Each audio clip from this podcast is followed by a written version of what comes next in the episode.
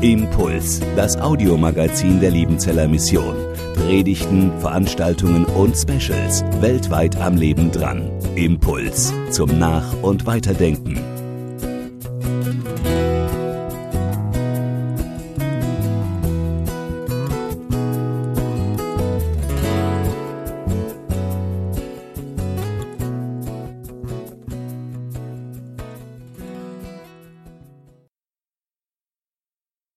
Zuhörerinnen und Zuhörer, liebe Schwestern und Brüder, liebe Schwestern in unserem Feierabendhaus, liebe Gemeinde. Gottes Wort für diesen Sonntag steht im ersten Petrusbrief in Kapitel 2 in den Versen 18 bis 25. Dort schreibt der Apostel Petrus folgende Zeilen. Ihr Sklaven, ordnet euch in aller Furcht den Herren unter, nicht allein den Gütigen und Freundlichen, sondern auch den Wunderlichen. Denn das ist Gnade, wenn jemand um des Gewissens willen vor Gott übel erträgt und Unrecht leidet. Denn was ist das für ein Ruhm, wenn ihr für Missetaten Schläge erduldet? Aber wenn ihr leidet und duldet, weil ihr das Gute tut, ist dies Gnade bei Gott. Denn dazu seid ihr berufen, da auch Christus gelitten hat für euch und euch ein Vorbild hinterlassen, dass ihr sollt nachfolgen seinen Fußstapfen. Er, der keine Sünde getan hat und in dessen Mund sich kein Trug fand. Der, als er geschmäht wurde, die Schmähungen nicht erwiderte, nicht drohte, als er litt, es aber dem anheimstellte, der gerecht richtet. Der unsere Sünden selbst hinaufgetragen hat an seinem Leibe auf das Holz, damit wir, den Sünden abgestorben, der Gerechtigkeit leben. Durch seine Wunden seid ihr heil geworden denn ihr wart wie irrende Schafe, aber ihr seid nun umgekehrt zu dem Hirten und Bischof eurer Seelen. Herr, heilige uns in der Wahrheit. Dein Wort ist die Wahrheit. Amen. Wir haben es in unserem heutigen Predigtext mit Versen zu tun, die an Sklaven adressiert waren, an Menschen, die Leibeigene von Sklavenherren waren, die sozusagen zum Inventar eines antiken Haushaltes gehörten. Da, wo wir heute Staubsauger und Waschmaschinen, Rasenmäher und zum Kochen vielleicht den Thermomix einsetzen, da waren in den reichen Haushalten der antiken Welt Sklaven am Werk. Menschen, die rechtlos waren, Menschen, die zum Dienen da waren, Menschen, mit denen ein Sklavenherr machen konnte, was er wollte. Menschen, deren Lebensaufgabe darin bestand, sich unterzuordnen und das Leben zu ertragen, wie es für sie nun einmal war. Und von den Millionen Sklaven, die es im römischen Reich damals gab, kamen nun in den ersten Jahrhunderten viele, wirklich viele zum Glauben an Jesus Christus. Das Evangelium von der Liebe Gottes, die jedem Menschen gilt und die ihm eine ganz unverlierbare Würde gibt, das war eine ganz besonders gute Nachricht für diese Sklaven. Für sie war das die Nachricht, die ihrem Leben eine neue Hoffnung, eine neue Würde und eine neue Perspektive gab. Das bildet sich im Neuen Testament immer wieder ab. Hier finden sich immer wieder Texte, die ganz besonders an Sklaven adressiert waren, Anweisungen, Ermahnungen, die ganz besonders an diese Gruppe der Sklaven adressiert waren. Wir meinen vielleicht, warum kann man da nicht mit den Ermahnungen aufhören? Aber wir verstehen diese Texte falsch, wenn wir nochmal nur Ermahnungen darin lesen. Sklaven wurden normalerweise nie in Texten erwähnt. Und dass im Neuen Testament die Sklaven ganz besonders adressiert wurden neben anderen Gruppen, das bedeutete schon etwas. Da wurden die gewürdigt. Das bedeutete eine Wertschätzung ihres Daseins. Sklaven, die fanden ansonsten nie Beachtung in antiken Texten hier im Neuen Testament, da werden sie erwähnt, da werden sie nicht nur ermahnt, sie werden auch gegrüßt und sie grüßen auch in diesen Texten. Wir finden in den Grußlisten der apostolischen Briefe, vor allem beim Apostel Paulus, immer wieder Sklaven, die dort gegrüßt werden. Sklaven konnte man erkennen an ihren Namen, denn Sklaven die hatten besondere Sklavennamen, an denen ihr Status erkennbar war. So trug zum Beispiel der Schreiber des Römerbriefs, dem Paulus den Brief diktierte, den er an die Römer schrieb, den Namen Tertius, das heißt der Dritte.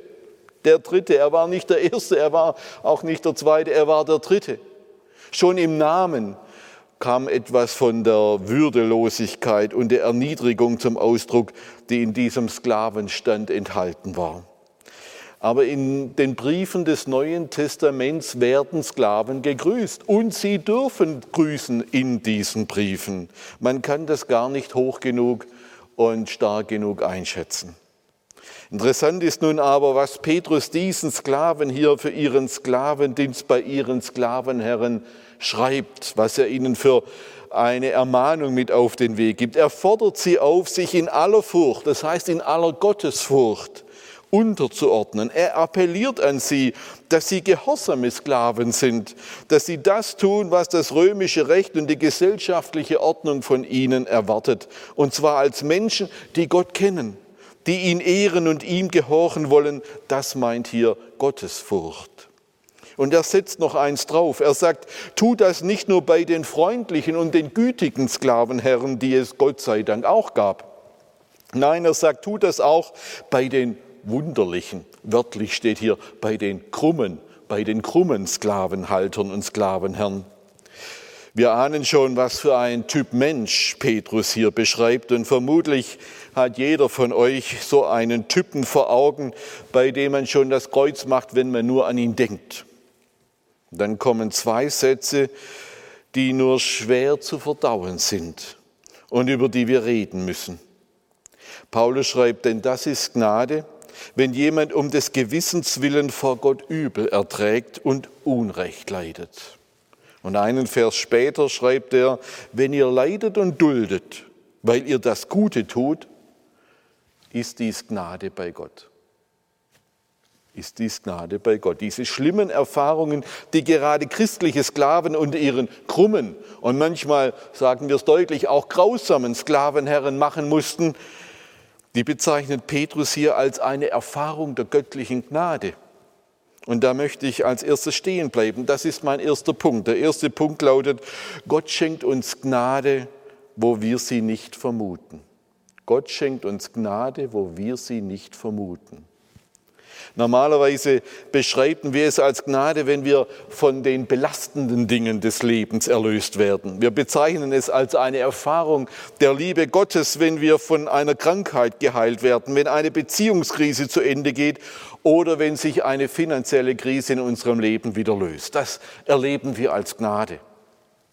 Aber ein Sklave kam aus einer schwierigen Lebenssituation in der Regel sein ganzes Leben lang überhaupt nicht mehr heraus.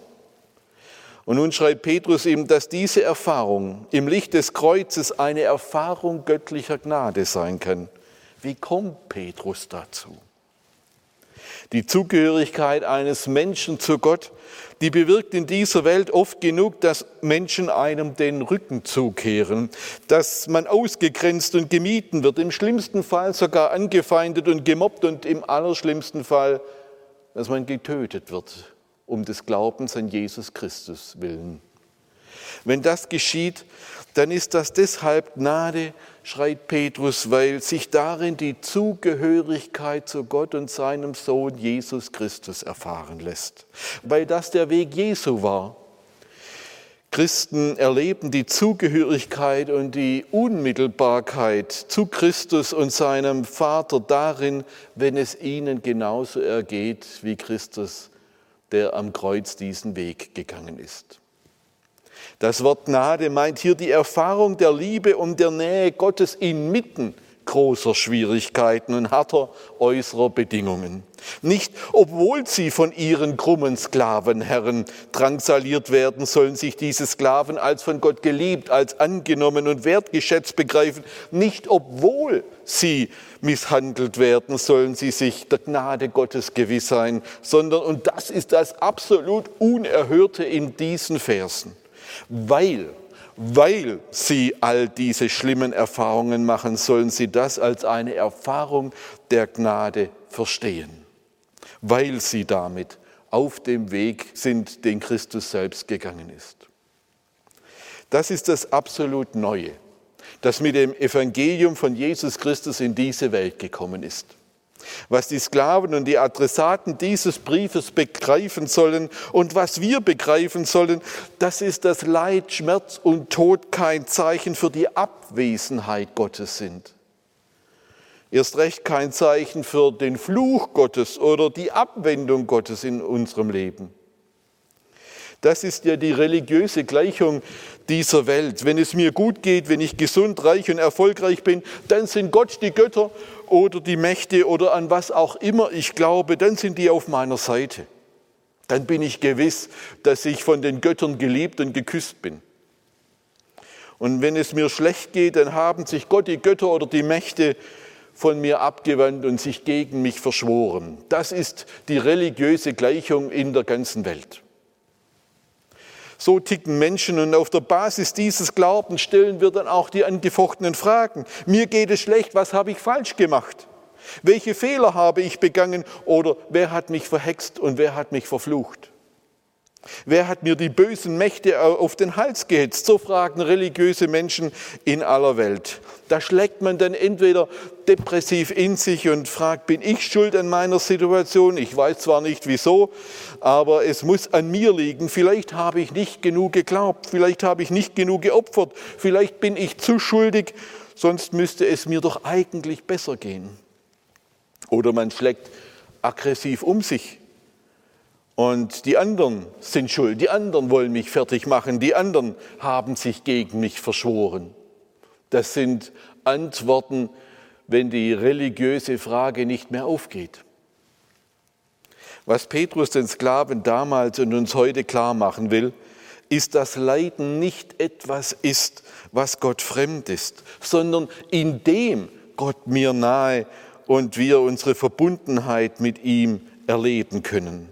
Und durch das Leid hindurch kommt Gott zu seinem Ziel.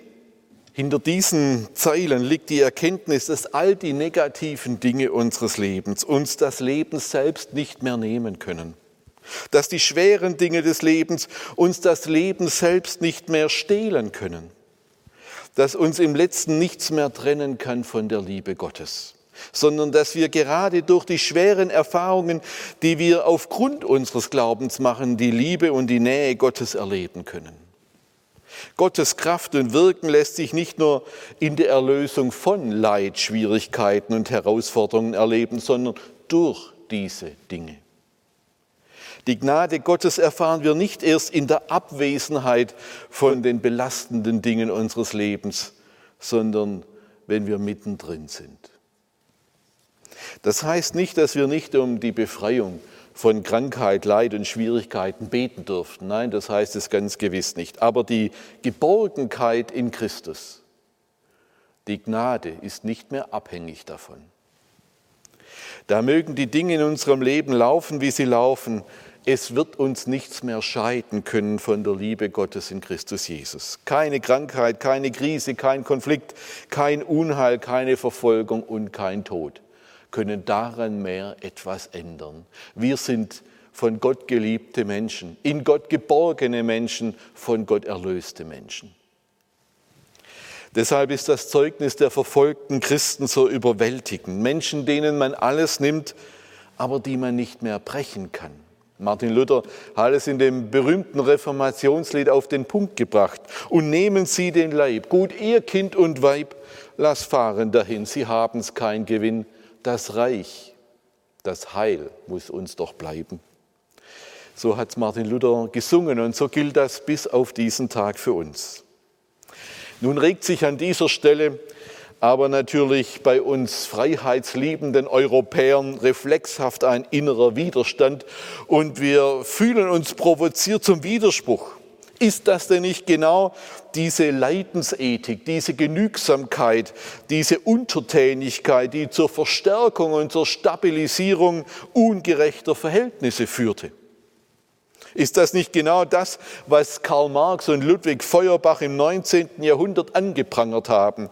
Wird hier nicht Religion als Opium für das Volk missbraucht? Damit es sich ruhig verhält und damit es den Mächtigen und den Gewaltigen freie Hand lässt für ihren Machtmissbrauch.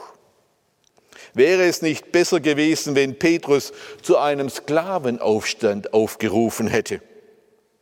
zu einer Auflehnung, zu einer Rebellion gegen diese erbärmliche Institution der Sklaverei in der antiken Welt, im römischen Weltreich. Zu einem Protest gegen die Entwürdigung und Entrechtung von Menschen. Wäre das nicht besser gewesen?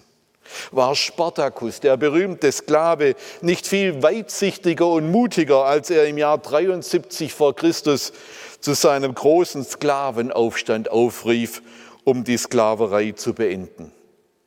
Das sind Fragen, die uns seit den Tagen von Karl Marx und Friedrich Engels und von Ludwig Feuerbach begleiten und die uns nicht loslassen und die die Geschichte des 20. Jahrhunderts so maßgeblich mitgeprägt haben.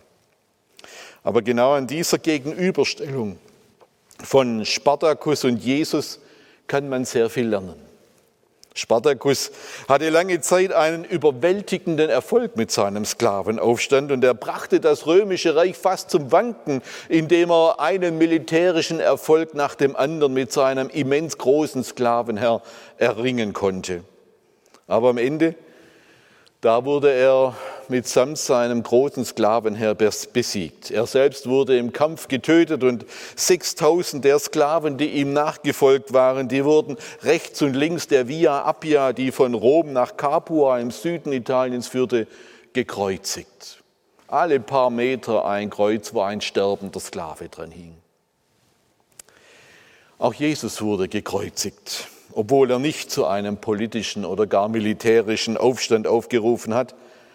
Aber während der Aufstand des Spartacus mit seinem Tod endete, fing die Jesusbewegung mit seinem Tod und seiner Auferstehung erst richtig an. Und sie veränderte wirklich die Welt, aber auf eine Art und Weise, die so völlig anders ist, als es in den Revolutionen und Aufständen dieser Welt geschieht oder geschehen soll. Und das ist mein zweiter Punkt. Jesus verändert die Welt durch die Veränderung von Menschen. Jesus verändert die Welt durch die Veränderung von Menschen. Hören wir noch mal hin. Warum sollen diese Sklaven ihre Misshandlungen und Bedrängnisse als eine Gnade Gottes verstehen? Wenn ihr leidet und duldet, schreibt Petrus, weil ihr das Gute tut, ist dies Gnade bei Gott, denn dazu seid ihr berufen da auch Christus gelitten hat für euch und euch ein Vorbild hinterlassen, dass ihr sollt nachfolgen seinen Fußspuren. Dieser Vers ist der einzige Vers im Neuen Testament, in dem es heißt, dass Christus für uns gelitten hat. Sonst ist immer davon die Rede, dass Jesus für uns gestorben ist. Nur hier ist davon die Rede, dass Jesus für uns gelitten hat. Während der Tod Jesu die Grundlage unseres Heils ist, aber etwas, was wir nicht nachmachen können, schreit Petrus, dass sein Leiden für uns ein Vorbild ist. Der Tod kann das nicht sein. Wir können nicht so sterben für andere, wie Jesus das tat. Aber das Leiden für andere, sagt Petrus, das soll ein Vorbild für uns sein.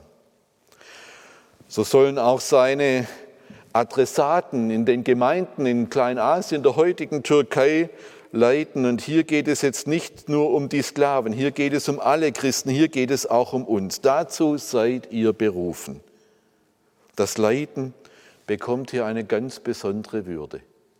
Es war und es ist der Weg des Leids, der wie nichts sonst diese Welt verändert hat.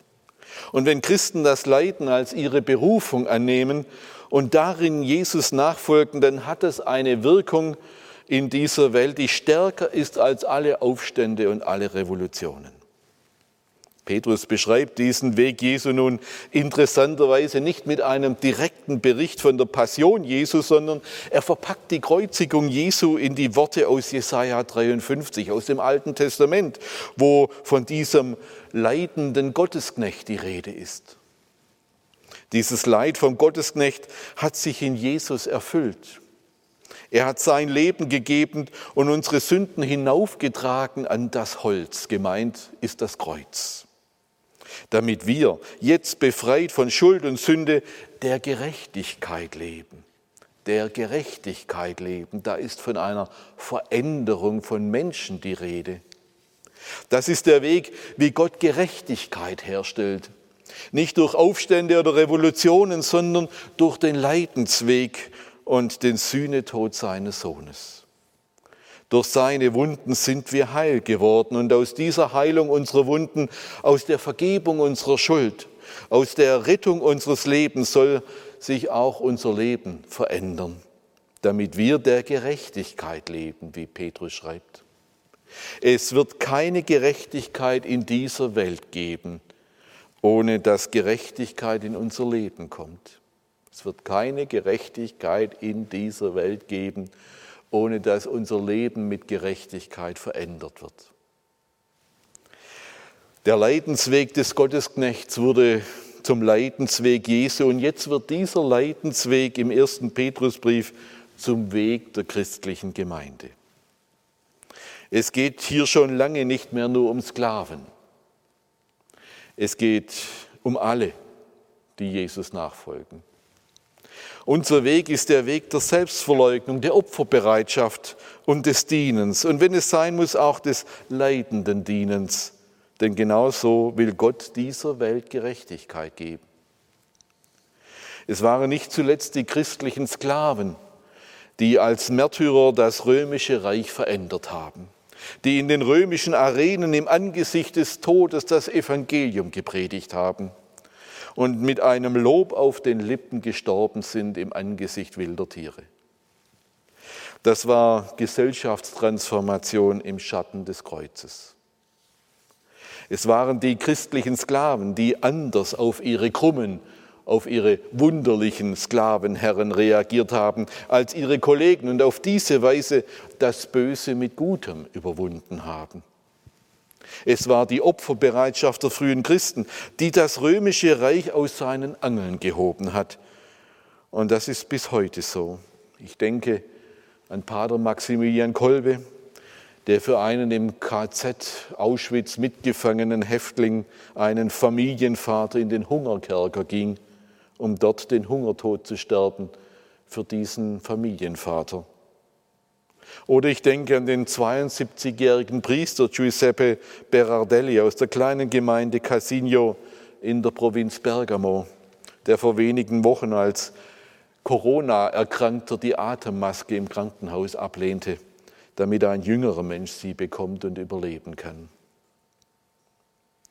Weltveränderung durch Menschenveränderung. Das ist der Weg Jesu. Und ein drittes und letztes, Christus regiert vom Holze aus. Christus regiert vom Holze aus. Dieser Satz, der stammt vom Kirchenvater Tertullian. Christus regiert vom Holze aus, das heißt vom Kreuz aus. Er regiert als Leitender und durch sein Leiden und Sterben, da verändert er die Welt. Und er tut das bis heute und er tut das durch uns, wenn wir seinen Fußstapfen nachfolgen so ist Christus auch der Hirte und der Bischof unserer Seele, der seine Gemeinde auf eine andere Art und Weise führt, als es in der Regel die Herren dieser Welt tun, der es mit seinem Vorbild tut und der uns dadurch motiviert, ihm nachzueifern und der dies durch eine geheime Kraft tut, die immer wieder im Anblick des Kreuzes in dieser Welt aufblitzt.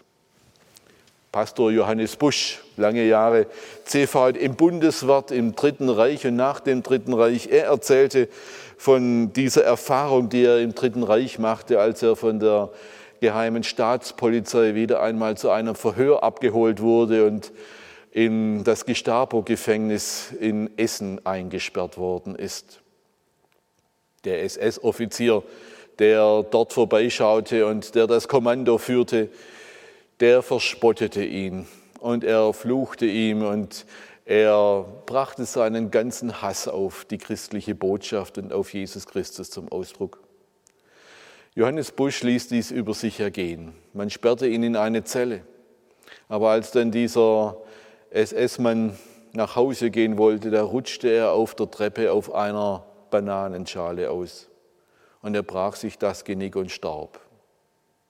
Und dann passierte etwas in diesem Gestapo-Gefängnis, mit dem keiner vorher gerechnet hatte. Die Beamten, die dort für die Drangsalierung der Gefangenen zuständig waren, die kamen mit bleichem Gesicht zur Seelsorge. Und dann musste ihnen, durfte ihnen, konnte ihnen Pastor Johannes Busch das Evangelium verkündigen. Christus regiert vom Holze aus. Er tut das bis auf den heutigen Tag in dieser geheimnisvollen, eigentümlichen Art und Weise. Als der Hirte und der Bischof unserer Seelen, als der Hirte und der Bischof unserer Gemeinden, als der, dem wir nachfolgen dürfen, sollen und können. Denn dazu seid ihr berufen, da auch Christus gelitten hat für euch und euch ein Vorbild hinterlassen, dass ihr sollt nachfolgen seinen Fußstapfen. Amen.